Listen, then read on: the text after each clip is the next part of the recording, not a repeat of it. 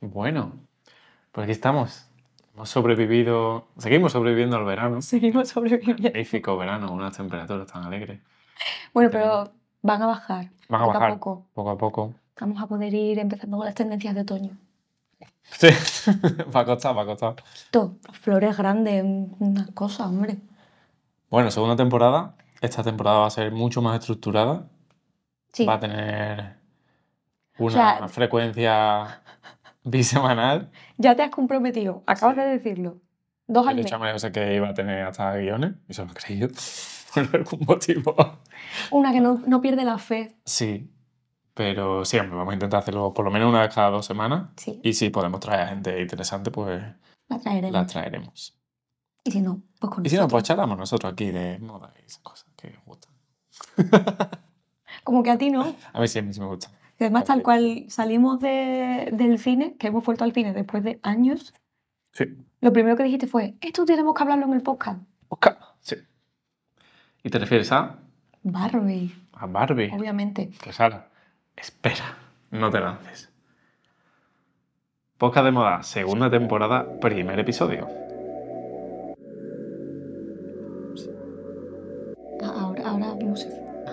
Todo podcast hace una introducción, luego ya entra la cabecera Ok, y luego ya. vale. Tampoco vamos a dar mucho la turra con Barbie porque ya entiendo que haya gente que esté cansadita, porque es que es verdad que la promo ha sido tan grande que ha podido incluso quemar un poquito y quizás influenciar en tu impresión de la película. No en la tuya particular, Sí, digo en la de... No, pero sí. Ahora que lo dices, yo sí tuve un- una sensación al salir de la película que fue como, uff, como, como ya está. ¿Sabes? Como ya la, he- ya la he visto. Ya me lo he quitado de en medio. porque es verdad que con una publicidad tan Es que ha sido muy heavy. muy heavy, como que digo, que tengo que verla, tengo que verla, tengo que verla, y ya cuando salí dije, ah, pues ya está, ya la he Ya, está, ya me lo he quitado de en medio, todo ok. Sí, sí, Pero nos gustó, nos gustó mucho. Sí. A nosotros no, ese exceso de marketing no influenció de manera negativa en la impresión de la película, por lo menos. No, total, yo iba a Open Mind, vamos, yo iba a Open Mind incluso con un cierto sesgo Ajá. de que la película me iba a gustar por, la, Por lo que habíamos por- visto. por las opiniones y tal, iba preparado a que me gustara. Mm. Sí, sí. A mí me encantó, la verdad. Me pareció muy emotiva, muy bonita. O sea, es que simplemente eso es una película bonita, con un mensaje guay. Aunque entiendo que haya gente que no conecte con, con la película. A mí sorprende también la gente que dice que, que se le hizo larga. Porque a Ya, mí, por ejemplo, se me hizo súper dinámica. O sea, no hubo ninguna parte de la película que yo dijese, "Oh, uf, a ver si Claro, ya está, vamos ¿no? terminando. Sí. No, yo ahora mismo que intento recordar tampoco. Y cuando te deja esa sensación, tienes muy claras las zonas y se te va la cabeza directamente a, a ellas. Pero es que me pareció maravillosa. Ellos están fantásticos. El monólogo es una fantasía de monólogo, que es el monólogo. Monólogo. O sea que todo muy guay. Y en concreto es que la estética es muy, muy, muy, muy, muy Es que me potente. gusta mucho. A mí cuando eso, mm, los toques de stop motion, de cosas que se ven chungas, adrede, y que están... Artificial, más bien, ¿no? Coreografía. Coreografía, son una fantasía. Maravilloso, sí, sí. Yo cuando se ha hecho con intención y, y Claro. aposta, me gusta mucho. Sí, sí. A mí me gustó mucho que, por supuesto, no todos los estilismos de Barbie fuesen de color rosa, a pesar de que obviamente el rosa tiene una presencia brutal en, en la película. Y hay un detalle que me, eh, que me he encontrado que me ha parecido fascinante, eh, que contó la propia directora de vestuario, que es Jacqueline Durán, eh, se lo contó a Vogue en una entrevista y dijo que todos los looks que habían hecho funcionaban por tríos de colores para, para todas las Barbies, no solo para Margot, sino también para, para el resto del elenco. Y me pareció súper gracioso, porque en el momento no me di cuenta, pero en el momento, cuando te pones a repasar eh, los looks por fotos o de cabeza, dices, ostras, es verdad. Y con, jugando con cada las look- tonalidades pastel. Cada look tiene tres colores. Sí, ¿Y son triángulos en la rueda de color No, o tres colores? tres colores. Por ejemplo, podía mezclar eh, lavanda con celeste y un azul un poco más intenso. Dos tipos de rosa con blanco. Por ejemplo, el, el vestido de cuadros Vichy que lleva Margot al principio en la presentación tiene, los, tiene tres colores. Y me- no sé, me pareció el típico detalle así como muy de que te tienes que fijar Sí, sí. y que es bonito simplemente. Y otra mm, curiosidad que también me ha parecido muy guay de las que ha contado es que si Margot no llevaba algo hecho por el equipo de vestuario, Sí. era Chanel. Porque como Margot es imagen de Chanel, pues es lo único de otra marca que se ha puesto sobre, sobre ella. Pero ¿he- hecho en qué sentido? Que Chanel lo hacía. O sea, ellos, el equipo se fue a buscar algunas piezas de Chanel. pues, Margot es imagen y le dijeron, oye, ¿nos queréis echar una mano? Y Chanel dijo, obviamente. Eh, y hubo parte de buceo en el archivo, sobre todo en estilismos de los años 80, Sí. pero si necesitaban lo que fuese en otro color, de oye, este vestido, esta silueta nos gusta, pero nos tiene que funcionar en este color, se lo hacían. Ah, o sea, todo el vestuario de Margot. No, no, no, no, no. El- la gran parte es hecho por el equipo de vestuario, diseñado por el equipo de vestuario, pero hay cosas de Chanel y algunas hechas ad hoc por Chanel. Vale, vale, vale. Ah, o sea, yo, es que yo daba por hecho que todo lo que llevase Margot No, iba a ser de alguna marca. no. O sea, se ponen allí a... Claro, claro, esto está, está todo hecho por el, por Ajá. el equipo. Lo cual me parece también muy guay. Porque, y es verdad que los toques de Chanel, eh, mm, yo creo que si le quitamos el logo a algunos collares y tal, no nos enteramos de que es Chanel y queda todo súper cohesionado y coherente. Me ha parecido muy bonito también, la verdad. ¿Qué te pareció el vestuario de Ken? Eh... Kinaf, me pareció. No. Yo es que no tengo el ojo tan, tan clínico como lo tú. O sea, yo de recordar, recordar, recuerdo, obviamente, el, cuando se convierte abrigo. en abrigo y tal, que me parece maravilloso. Pero luego lo demás es todo bastante básico, por así decirlo, ¿no? Entiendo que es la, que es la idea. Bueno, y que sea un complemento a Barbie, más bien, sobre todo al principio. Porque, por ejemplo, el, el look del patinaje, el que Sí.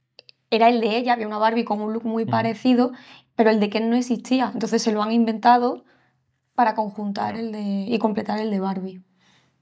A mí es que, que me parece un personaje maravilloso. Es que- Me fijé tanto en la ropa, pero... Es brutal. No, yo es que soy Ken playero. Yo estoy en la playa. Nada más. Es, es una fantasía, es pura fantasía, la verdad.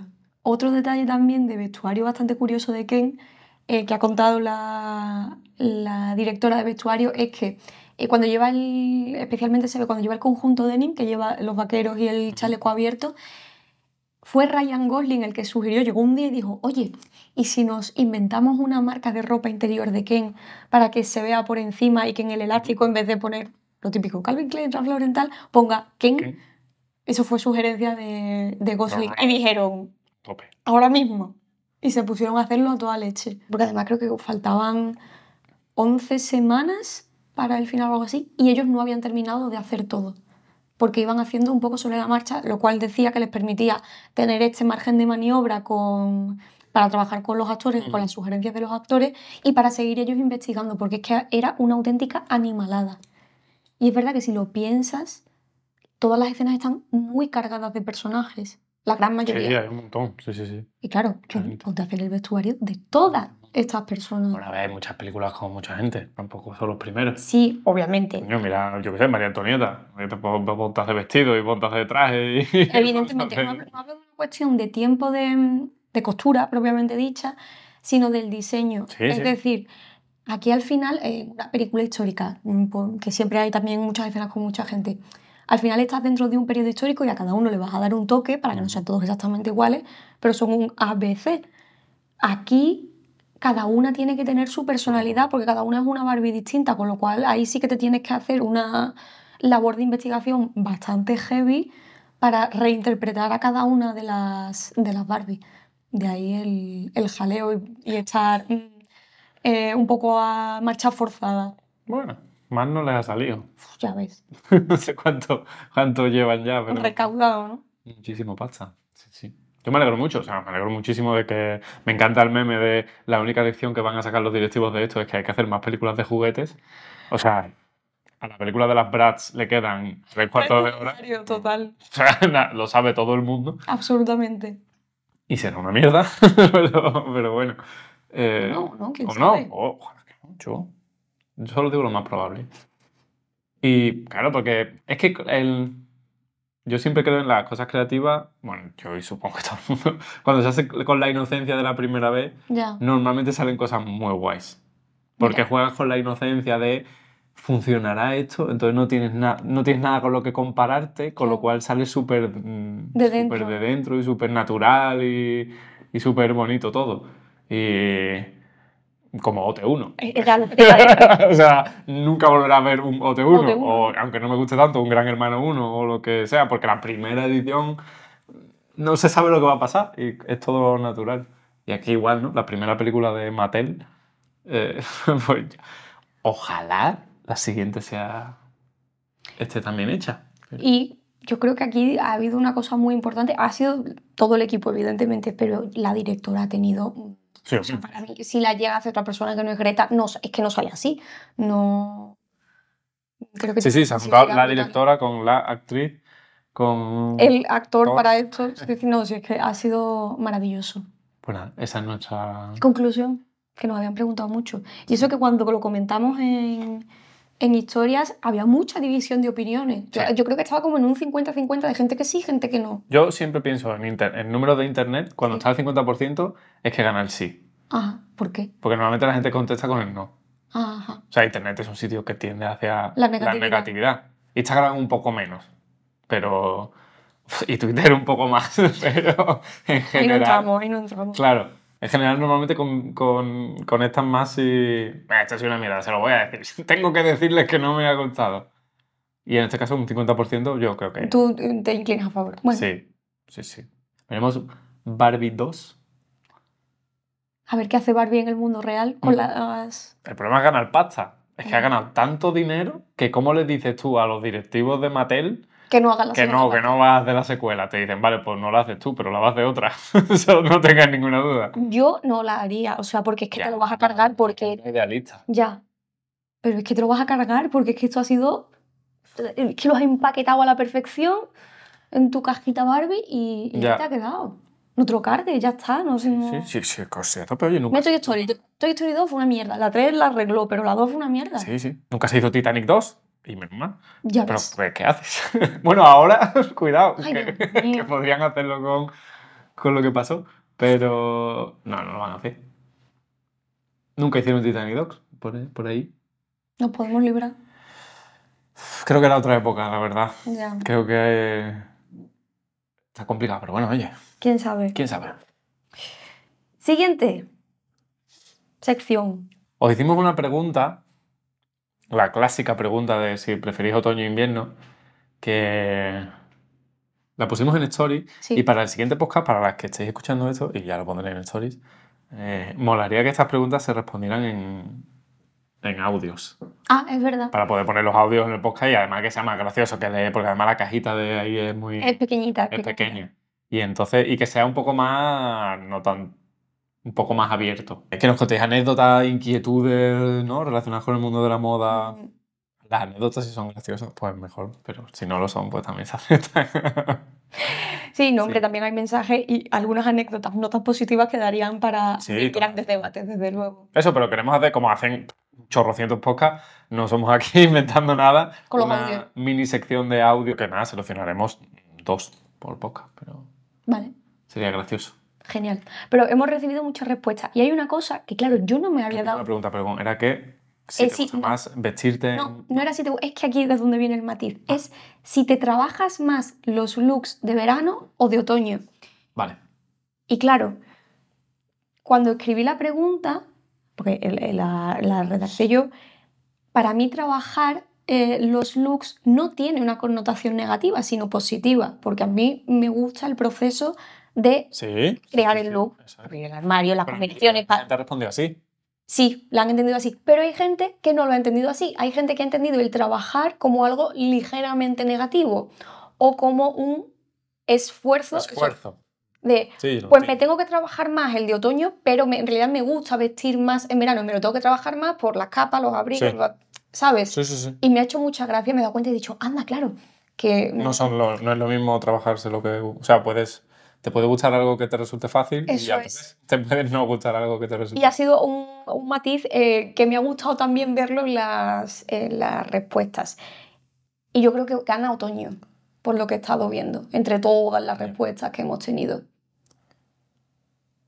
A mí, lo de otoño... ot- Otoño todavía, pero como si metemos ya el invierno, Ya ahí no. estamos en un terreno complicado. ¿Por qué? Al menos en donde yo veo a gente, que es en Madrid, eh, Sevilla y algún sitio más.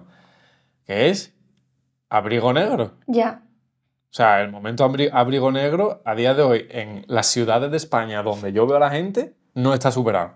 70, 70% y no me estoy quedando, no estoy mm, exagerando. Más de la mitad de la gente, si te das un paseo por el centro de la ciudad, lleva un abrigo negro. Hmm, Punto. Total. Lo que hay debajo, ah, ¿Quién sabe? claro, puedes ver los zapatos. Y bueno, ya distingue si, si va con sneakers, si va con tacones o, si, o con qué va. Mira, hay justo eh, una respuesta que nos dio Mariam que decía Yo tengo un abrigo negro. Ella decía que se trabajaba tanto verano como otoño, pero en invierno no camuflaba el look poniéndole Claro. un abrigo por encima. Justo. Que ahí es donde está el punto.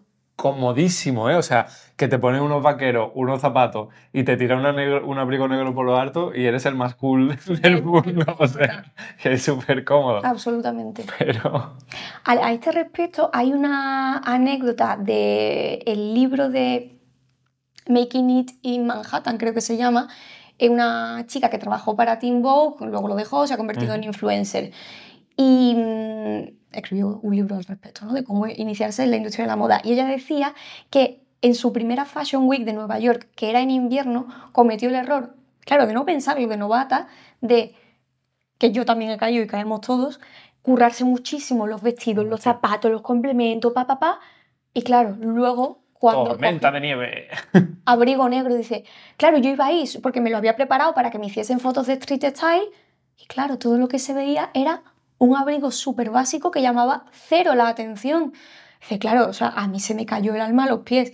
Y para la siguiente edición, mm, dice, esto no va a pasar. Y se lo ocurrió con, Con los abrigos Total. Sí, sí. que luego la foto de dentro del front row, las que tú te hicieses, estuviesen fenomenal, pero que por fuera hubiese también una historia que, que contar. Que en su caso era, quería ser algo, es una tía muy llamativa, muy, sí. le encanta Carrie Bradshaw, entonces muy Carrie, muy exagerada, con muchas capas, muchos colores. Y eso la primera vez no lo consiguió reflejar por el abrigo. Ya ves. Este año va a haber que buscarse Abrigos de colores. bufandas de colores. No, es que los abrigos son caros. O sea, Ya. tú, tú puedes comprar siete abrigos porque los abrigos, incluso los baratos, son, cuestan dinero, como es normal, tienen que costarlo. Evidentemente.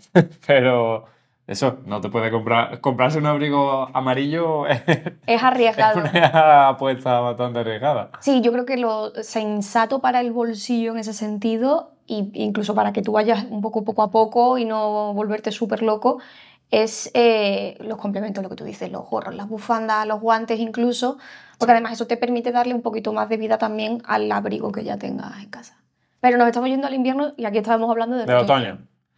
Y de otra respuesta que hay por ahí, perdón. Una que te había gustado mucho, ¿no? La de luz. Sí, Que le gustaba, decía, me trabajo más los de verano porque los ve más gente. Qué triste es escribirlo y ser consciente. sí. Para mí hay una doble lectura Ajá. ahí. Eh, me trabajo más lo de verano porque lo ve más gente. Pues puede tener sentido. Que te guste, que te es normal guste y que que te te, guste. claro, y que te- y aquella que te va a ver más gente, pues a ver, te, viste, te tienes que vestir para ti, pero te va a ver la gente. o sea que tampoco, tampoco. A mí me pasa, ¿eh? O sea, yo si, si sé que voy a estar en casa, yo me pongo igual. una camiseta y tiro. Y si sé que voy a ir a un sitio donde va a haber 500 personas, pues entonces. Y a ti no, por ejemplo, tú pones el mismo trabajo, vayas a estar en casa a comprar el pan o a Cibeles. Sí, O sea, exactamente el mismo trabajo. un poco así, un poco matizado. Sí, sí, sí, sí. Absolutamente. mucho más pequeña comparada conmigo, que si Sí. voy a comprar pan, va en chancla. Y si voy al centro, me visto un poquito más. Total. Y cuando me invitan a Mercedes-Benz Fashion Week Madrid, o como lo conocemos por aquí, pues, pues trabajaré todavía más, obviamente. Dicho eso, la parte que dice es triste, entiendo por qué lo dice. Claro. Lo entiendo. O sea, porque efectivamente tendría que, eh, aunque es inevitable que quieras causar buena impresión y a lo mejor hasta encajar un poco en el Eso es entorno, total, total. había, voy a ser incapaz de acordarme del filósofo, ni de la corriente, ni de nada, pero esto que es un pensamiento eh, que empezó mucho cuando se realizaron las primeras avenidas en las grandes ciudades porque eran zonas de paseo. Ajá. Y entonces surgió el concepto de vestirte para embellecer la calle y el entorno, que es justo lo que tú dices, pues si voy al centro me visto un poquito más que si me quedo en, Claro. en el barrio. Y todos nos vamos ajustando al, al contexto. Entonces es lógico que quieras em- embellecer la calle Sí. igual que ves al resto, pero te tendría que salir y ahí creo que es donde debería estar la lectura positiva y a lo mejor eh, a ella por eso le daba como un poco de pena, tiene que ser porque a ti te guste y tú lo disfrutes, no así. simplemente porque quieras impresionar a es- por tener aprobación externa. Total. Creo que es lo realmente interesante. Sí. Pero bueno, entiendo que. Obviamente, pasa a obviamente. todos. Y, y lo bueno es que una vez que eres consciente, puedes modular. Total. O sea, puedes decir, vale, voy a ir como todo el mundo espero que vaya, pero me voy a poner eh, esto que es mi, mi rollo. Hmm. Y ya está. No pasa nada. No todos tenemos que ir aquí la vida como. Yo qué sé, Harry Styles. Pero sin embargo, también tenemos a, bueno, evidentemente lo que más se repite es lo del otoño que, eh, que en todas las respuestas gana Pero- por las capas. Perdón, ¿Harry Styles se llama Harry Styles de verdad? O sea, ¿su nombre de pila es Harry Est- el Estiloso? Porque es que es, maravill- es maravilloso. No conozco yo el, A ver, a- las, las fans de Perdón por este topic, pero es que acabo de decirlo y he pensado, ¿un tío súper estiloso se llama con nombre de pila Harry Styles? La O sea, fan de ¿estaba podcast lo sabrá. Sí, sí, sí, su padre se llama Desmond Styles. O sea, Harry el Estiloso Es que se lo- lo llama llevaba, de claro. de DNI Harry el Estiloso. Espectacular, perdón. Me encanta, se llama de carne. Sí, sí. Esto, esto- esto es una profecía autocumplida como una casa, vamos. Guapísimo. Eh, que lo que en- se repite mucho es de el otoño por las capas, porque además Sí. parece que las capas, eso, añaden más dimensión, te permiten, eso, crear looks que tenemos codificados como más sofisticados. Ajá. Hay mucha gente que aún así también dice que prefiere el verano porque es más fácil, porque te pones un vestido bonito, unas sandalias Es correcto. y a correr. Claro. O con joyas también que sean un poquito más coloridas. Es que también hay mucha gente que prefiere los de verano o que se trabaja más los de verano en sentido positivo porque sale más y como que tiene más ganas, como que tiene el ánimo más arriba. Sí. O sea, yo entiendo que esto va muchísimo con cada persona. Es que cómo te sientas tú con tu cuerpo. Si no estás seguro, pues, mm, pues Claro. todo apunta a que te va a gustar más el invierno. Total. Si te, si te gustas, pues el veranito será seguramente segu- será más fácil, más llevadero. Y que es que hay gente que no aguanta el calor y entonces lo único que quiere es una cosa ultra ligera y, y por eso prefiere vestir en otoño a verano, por ejemplo. Sí, a mí, a mí, que a mí el calor me... En verano, por ejemplo, ponerme unos pantalones largos es como, voy a, sé mentalmente que voy a hacer un esfuerzo. Tienes que preparar. Sí, sí, sí, o sea, porque es que lo, lo paso regular. O sea, solo con llevar unos pantalones largos, ¿eh? No estoy diciendo nada... Sí, sí. Y hay gente por ahí que dice, no, la ropa no da calor. Bueno, pues no te la dará a ti. Pues imagínate el peso de la gente que además, o sea, el, el peso mental que esto tiene para la gente que además, lo que decías, tiene algún complejo con el cuerpo, porque es que justo Sí, sí. compartí en mi cuenta personal un post de, que hizo Moderna de Pueblo con Girl Magazine sobre eh, cómo la- muchas mujeres tendemos a odiar nuestras piernas, incluso a diseccionarlas. No, pues a mí no me gustan mis rodillas o a mí no me gustan mis tobillos, tal cual. Y recibí muchas respuestas de muchas mujeres diciendo, esta he sido yo durante muchos años o esta soy todavía yo, o incluso, esto me, es que me mató, imagínate pasar todos los veranos en pantalón o en falda larga. Y si es falda puede ser un poquito más ligera, pero sobre todo en pantalón largo porque no consiento ponerme falda corta en, en verano. Es como. O sea, al calor físico además hay que sumarle la carga mental de... por- Porque es es una carga mental, parece que no, pero lo es. Sí, que, que os putean desde, desde chiquitita. eh. Madre mía. Y a mí me ha pasado, o sea, yo he estado muchos años sin llevar nada corto en verano, precisamente porque, claro, en invierno da igual porque llevan las medias. La media aprieta, la media negra, estiliza, tal. Oh, Dios mío, qué, qué, qué pesadilla y qué alivio poder ir, por lo menos tomando conciencia, porque cuesta mucho librarse de quitarse la mochila de encima, pero por lo menos tomar conciencia y poder ir modulando y decir, oye, mira, voz, cállate, que, que- que me voy a poner algo fresquito. Y si mis piernas están blancas no pasa nada. Y si mm, resulta que se me ha escapado un pelo no es el fin del mundo. Y es que, madre mía. ¿Crees que superaré alguna vez mis patas de pollo? Buena pregunta, porque es verdad que a ti te pasa lo contrario, tío. Te pasa lo contrario. Eh, no lo sé. No, yo creo que no. ¿Crees que no? Porque, porque, a ver, Matiz, ¿por qué nunca voy a superar mis patas de pollo? Porque la sociedad no me obliga a superarlo Sí. para nada. Total. O sea, puedo ser una persona totalmente funcional y feliz y tener un pequeño complejo de patas de pollo. Da igual. Nadie me va a mirar nunca, Sí. ¿sabes? Salvo que me vaya a un gimnasio y me, y me ponga a decir, mira qué gemelos tengo. Entonces me dirán, y yo, cabeza, ¿qué es? ¿Dónde, ¿Gemelos van, dónde? ¿Dónde van esas piernas? Pero, salvo en ese exclusivo contexto de gente que quiere por algún motivo ponerse El gemelo muy- ancho. el gemelo muy grande, pues eh, en los demás contextos nadie me va a decir nunca, nadie me ha dicho nunca absolutamente nada, claro. Y lo curioso es que, a pesar de que a ti te eh, acomplejas ligeramente Sí, sí, sí. tener el, el gemelo fino, tú usas pantalón corto y te da exactamente igual. igual. Y de hecho, Pues digo que es una cosa... sí, pero que de hecho te ves mejor con pantalones ajustados que con pantalones anchos cuando el pantalón ancho o recto Sí, ensancharía visualmente esa parte de tu cuerpo, solucionando, esto estoy haciendo comillas Sí, para los sí, que sí. estéis escuchando, el, eh, cor- corrigiendo visualmente ese complejo. Y sin embargo, con los pantalones rectos o anchos no te ves. Siempre lo tiendes a hacerlo ajustado.